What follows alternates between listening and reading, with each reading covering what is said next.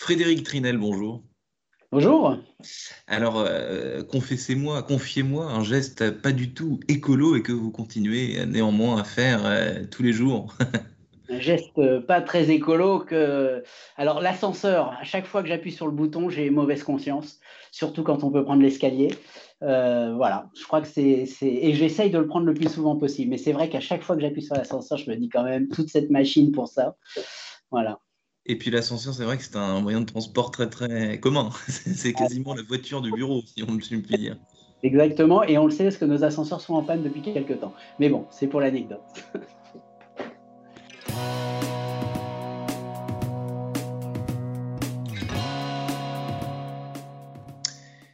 Bonjour à tous et bienvenue au Talk Décideur du Figaro en visio, euh, toujours avec euh, sur mon écran et sur le vôtre Frédéric euh, Trinel, qui est cofondateur d'Ecovadis en 2007, une plateforme de référence qui note les performances RSE et environnementales des entreprises.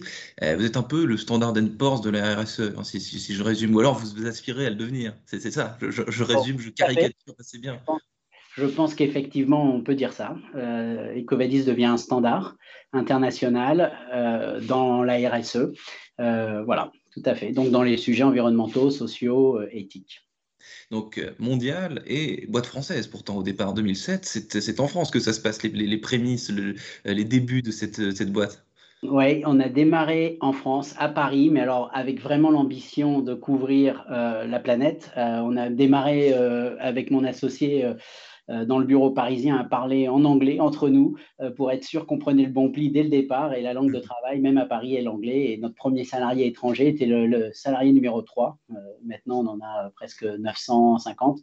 voilà, donc très international. 47 nationalités sur le plateau à Paris ici donc jolie euh, croissance dont on reparlera euh, tout à l'heure. Et pourtant, en 2007, on était, on était loin, on était même euh, très loin de l'engouement qui est aujourd'hui en vogue sur toutes ces thématiques autour du respect de l'environnement, de la planète, du RSE, etc. Qu'est-ce qui vous a mis la puce à l'oreille à l'époque? Est-ce que vous vous doutiez de ce qui allait se produire? Ou alors tout ça est un peu un hasard quoi?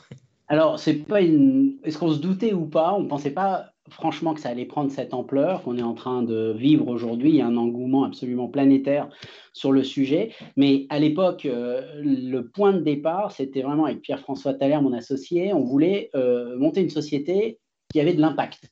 Euh, c'était vraiment la résultante de nos expériences euh, passées. En l'occurrence, on avait tous les deux, on a habité en Asie, euh, on a vu, on a vu pas mal de choses à droite et à gauche, et on s'est dit quand même, il faut que ça change, il faut que certaines choses changent, et, voilà. Et c'est comme ça que on a, on a vraiment travaillé sur trouver un projet autour de l'impact, et, on est tombé sur l'idée de la solution Ecovadis. Vous êtes tombé sur cette solution et aujourd'hui, vous, vos clients, Frédéric Trinel, euh, c'est qui, comment ça se passe, euh, la mise en relation, comment vous les rencontrez, ces clients, comment vous les cherchez, comment eux viennent à vous? Expliquez-moi un petit peu le, nerf de la guerre à ce niveau-là. Alors, le nerf de la guerre, on a un modèle économique qui est en fait articulé autour de deux grands le premier, c'est euh, les donneurs d'ordre, les grands comptes, les, Global 3000, comme on dit en anglais, euh, qui vont avoir des dizaines de milliers de fournisseurs un peu partout dans le monde. Et euh, ils utilisent la solution Ecovadis pour évaluer la performance de leurs fournisseurs sur les sujets environnementaux et sociaux. et la deuxième partie du business model, c'est que bah, ces fournisseurs, en fait, viennent s'enregistrer sur notre plateforme. Aujourd'hui, on a plus de 75 000 sociétés dans 155 pays qui qui sont euh, évalués et monitorés sur la plateforme Ecovadis euh, pour qu'on suive dans le temps l'évolution de leur performance. Et ces personnes-là, en fait, s'abonnent. Donc voilà, donc c'est ce qu'on appelle un two-sided euh, business model en anglais.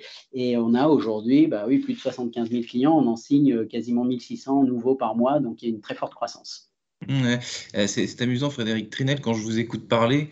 Euh, j'ai l'impression que le, réflexe business que vous décrivez, c'est un peu le même euh, qu'ont certains clients dans les magasins avec l'application Yuka, par exemple. Ils scannent un produit euh, pour voir si ce produit est le moins entaché possible, s'il est le plus respectueux possible, que ce soit pour la planète ou pour, pour soi-même d'ailleurs. C'est un, petit peu ça le, réflexe. Alors, il y, a cette dimension produit, et puis en fait, on peut, on peut aussi regarder, et c'est celle qu'on regarde nous, c'est la dimension au niveau de la société qui fabrique le produit. Puisque mmh. vraiment ces deux axes. Et donc, notre métier, c'est d'évaluer des dizaines de milliers de sociétés euh, tous, les, tous les ans. Euh, l'année dernière, on a engagé euh, avec des volumes très importants, enfin plus de 80 000 boîtes dans le monde entier. Et, et notre objectif, c'est de donner une représentation la plus juste possible de leur niveau de performance. Mais on a aussi vocation à fournir à ces entreprises tout le contenu, toute l'information nécessaire pour qu'elles puissent s'améliorer. C'était vraiment le point de départ. Avec Pierre-François, on voulait faire un, projet où, euh, de manière complètement intrinsèque, euh, ça permettait d'améliorer les choses et de rétribuer cette information vers les sociétés qui sont évaluées. C'est un point important pour qu'elles puissent s'engager dans des démarches d'amélioration.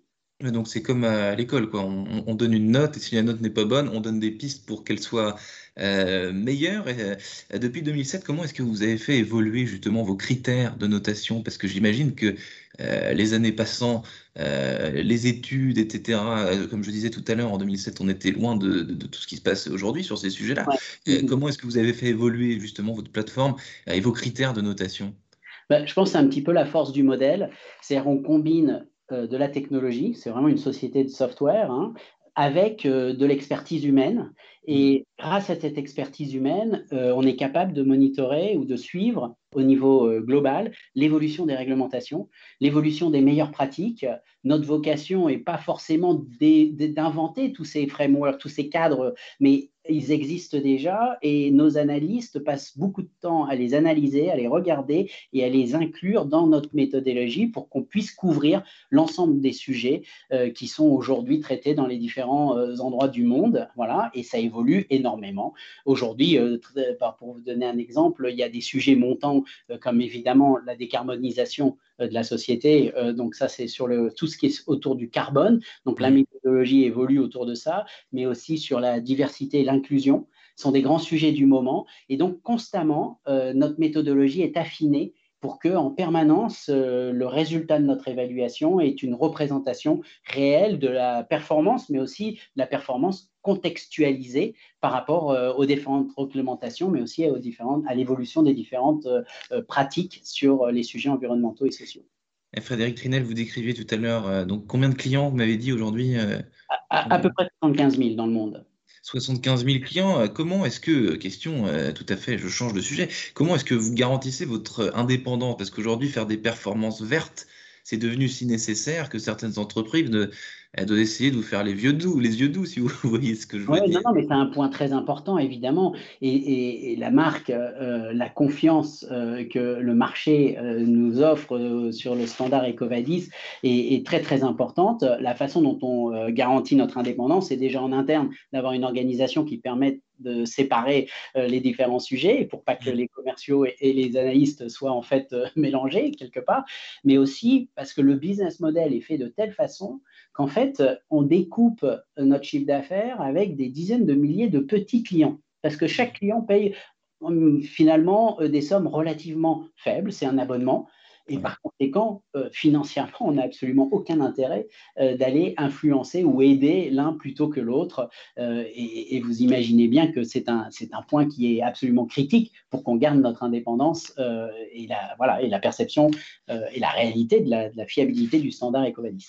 Est-ce que Frédéric Trinel, euh, aujourd'hui, lorsqu'une entreprise ne souhaite pas euh, communiquer, ne souhaite pas divulguer ces informations autour de la RSE euh, de performance durable, est-ce que c'est forcément louche, selon vous, quand on refuse de communiquer, de, dévoiler ces, informations-là? Non, je n'irai pas jusqu'à dire que c'est louche, mais disons qu'aujourd'hui, il, y, a de moins en moins de sociétés qui ne souhaitent pas le faire. C'est vrai qu'il y a un cadre réglementaire dans certains endroits dans le monde qui se renforcent et donc qui petit à petit oblige certaines sociétés à le faire. Euh, on a une démarche euh, qui est plutôt euh, volontaire, c'est-à-dire on utilise évidemment nos clients acheteurs ou ça c'est pour dans le monde des achats, mais on fait aussi ça dans le monde des investisseurs sur le private equity par exemple. On utilise les fonds ou les investisseurs pour aller motiver ces sociétés, mais fondamentalement la réalité c'est qu'aujourd'hui il y a très peu d'entreprises qui ne voient pas l'intérêt pour mmh. Elles-mêmes d'avoir, entre guillemets, ce retour euh, sur leur performance. Euh, elles sont de plus en plus conscientes de l'importance pour leur succès futur euh, de s'engager dans une démarche qui soit compatible avec ce que demande le marché aujourd'hui. Puis nos impératifs, évidemment, quand on parle de la décarbonisation, c'est un des exemples. Donc c'est de moins en moins le cas. Il y a de moins en moins de raisons de ne pas dévoiler euh, ces informations. Vous êtes finaliste donc euh, des victoires de la croissance durable, Frédéric Trinel, dont le Figaro euh, est partenaire. La croissance durable, par essence, c'est quelque chose qui vous concerne. On vient de le, dire. Ma question est, simple est-ce qu'on peut trop en faire en matière de RSE et de performance durable à tel point qu'une obsession, parce qu'on peut quasiment parler d'obsession, le RSE c'est quasiment un tic de langage aujourd'hui, est-ce que ça peut être contre-productif? C'est-à-dire que à force de vouloir trop faire de, RSE e, euh, trop de performance énergétique, ça finisse par être, eh ben, ça finisse par se retourner contre nous dans une certaine mesure. Alors, au risque de décevoir, nous, ça fait quand même 14 ans qu'on pousse euh, le sujet. qu'on voit l'urgence quelque part. On pense vraiment qu'il y, a une urgence. On ne veut pas être des ayatollahs du tout du développement durable. On essaye de faire ça de manière consensuelle et d'emmener les gens qui ont vraiment envie d'y aller. Mais la réalité, c'est que je ne suis pas certain qu'on puisse en faire trop, vu le retard qu'on a déjà accumulé. Je pense qu'il y a mm. plutôt urgence à ce que les choses changent. Mais la bonne nouvelle, c'est qu'il y a une énorme accélération aujourd'hui sur le marché. Il y a une prise de conscience absolument totale qui est vraiment quasiment planétaire.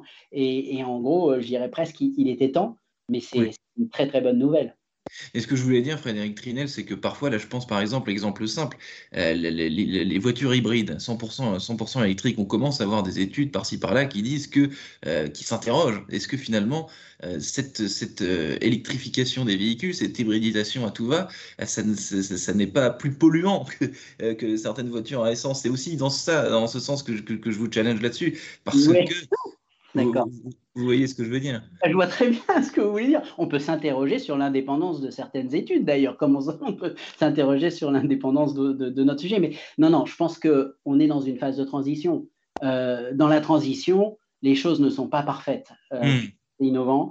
Euh, je pense qu'il faut qu'un certain nombre de choses se mettent en ordre de bataille pour que, à terme, ça soit absolument optimum sur l'objectif qu'on doit atteindre. Mais une chose est sûre, c'est qu'il faut transformer, il faut changer. Et, c'est vrai que c'est un, petit peu, euh, c'est un petit peu dommage parfois de voir que l'innovation peut être ralentie par des choses plus ou moins fondées. Je ne dis pas qu'elles ont tout tort, hein, mais plus ou moins fondées, alors qu'on est tous convaincus que c'est une transformation impérative. Mais dans la transformation, il y a forcément de l'imperfection. C'est presque, comme on dit en anglais, le MVP, le Minimum Viable Product, qu'il faut améliorer, euh, mais il faut faire cette transformation. C'est très important, je pense. Merci infiniment, Frédéric Trinel. Donc, je rappelle que vous êtes euh, finaliste des victoires de la croissance durable et donc vous pitcherez euh, bah, en direct sur le Figaro.fr mardi euh, prochain. Donc, je vous souhaite une excellente fin de journée. Donc, merci, merci infiniment d'avoir répondu à mes questions. Merci beaucoup. À bientôt. Au revoir.